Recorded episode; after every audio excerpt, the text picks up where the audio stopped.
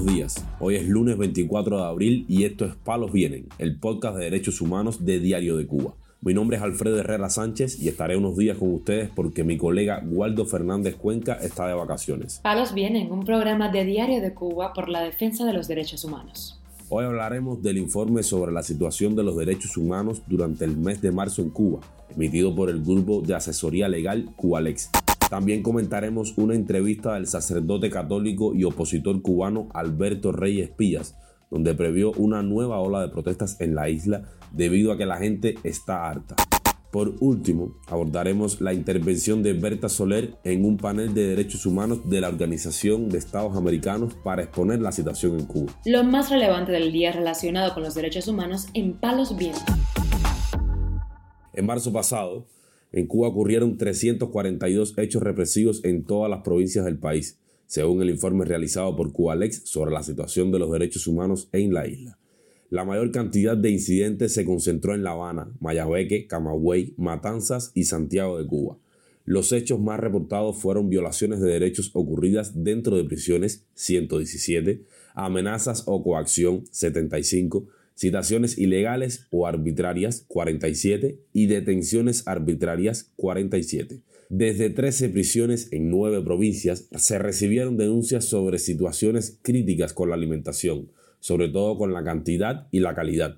Hubo reportes de personas privadas de libertad desmayadas por hambre en Pinar del Río y Quibicán, raciones de un plátano y medio y un huevo por más de un mes a los presos de El Guayabo en la Isla de la Juventud y deficiente atención nutricional a reclusas gestantes en la Granja 5 en Camagüey.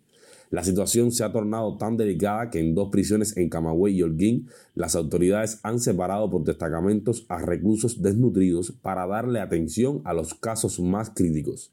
Entre las organizaciones, las que tuvieron mayor cantidad de miembros registrados como víctimas de hostigamiento fueron las Damas de Blanco, el movimiento Cuba de Luto, el movimiento Opositores por una Nueva República y la Unión Patriótica de Cuba. Entre los grupos vulnerables más acosados estuvieron los defensores de derechos humanos, afrodescendientes y las personas privadas de libertad. Marzo de 2023 puede clasificarse como un mes crítico para las personas privadas de libertad en el país, determinó Cubalex. Por otra parte, Marta Perdomo Benítez, la madre de los presos políticos Jorge y Nadir Martín Perdomo, realizó otra caminata el domingo en San José de las Lajas, Mayabeque, para denunciar la injusticia con sus dos hijos hoy al lugar donde mis hijos estaban jugando con sus amigos fútbol todos los días. Y hoy, en honor a ellos, vine a este lugar. Y hoy te pregunto, Díaz Canel, vi en tu discurso que hay que escuchar la diferencia de los jóvenes. Mis hijos se expresaron libremente el día 11 de julio no cometieron actos vandálicos y hoy están cumpliendo 6 y 8 años de privación de libertad.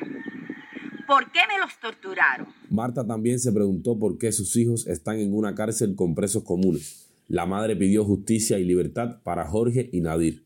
Estos llevan más de un año y medio detenidos por haber participado en las protestas del 11 de julio de 2021.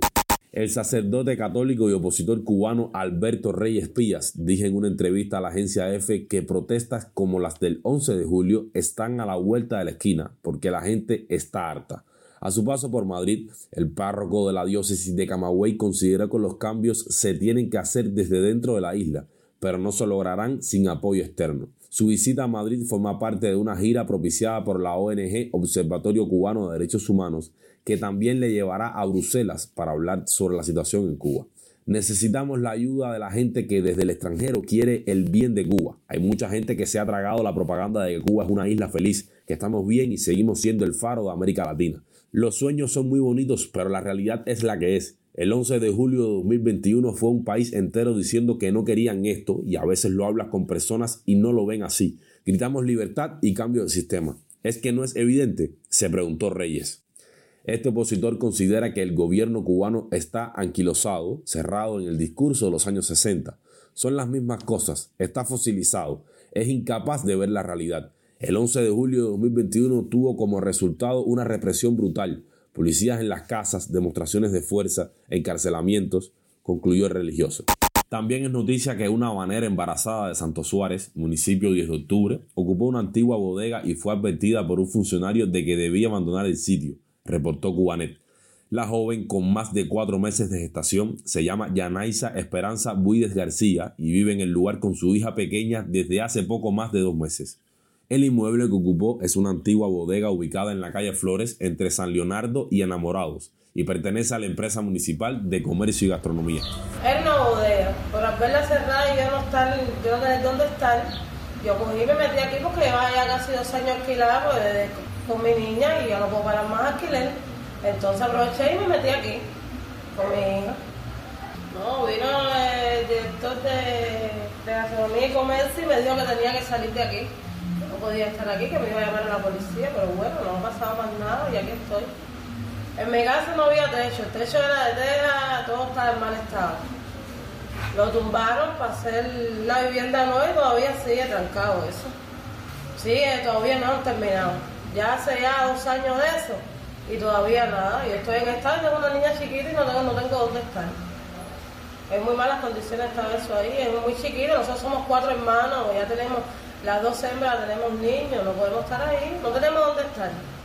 García detalló que no tenía dónde estar porque en su casa natal eran muchos. Me tuvieron tres meses ingresada en el materno para poder alimentarme porque en mi casa no había condiciones para yo estar ahí, dijo la mujer sobre su primer embarazo. La joven madre declaró a Cubanet que lo único que pide a las autoridades es que no la desalojen y le entreguen legalmente el local que hoy ocupa. Tengo mucho miedo de que me saquen de aquí y que me pongan una multa. Yo no tengo dónde estar, agregó.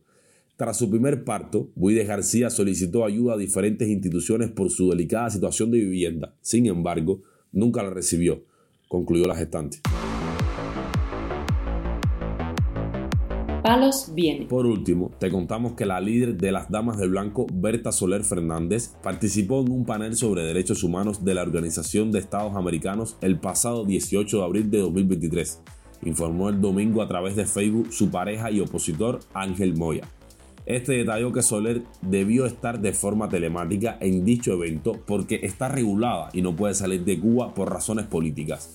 Además, los sistemáticos cortes de Internet la obligaron a enviar su intervención grabada. Hago uso de la palabra en este evento para denunciar al régimen comunista de Cuba por abandonar al pueblo cubano a su suerte, por estimular la inmigración como forma de evitar, controlar y desalentar el descontento y la protesta social y las condiciones en que están los más de mil presos políticos en las cárceles cubanas.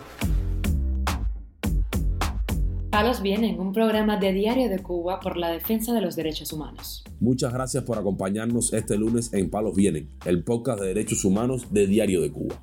Pueden escucharnos en nuestra página web y redes sociales, además de SoundCloud, Telegram, Spotify, Google Podcast y Apple Podcast. Yo soy Alfredo Herrera Sánchez y mañana volveremos con más información.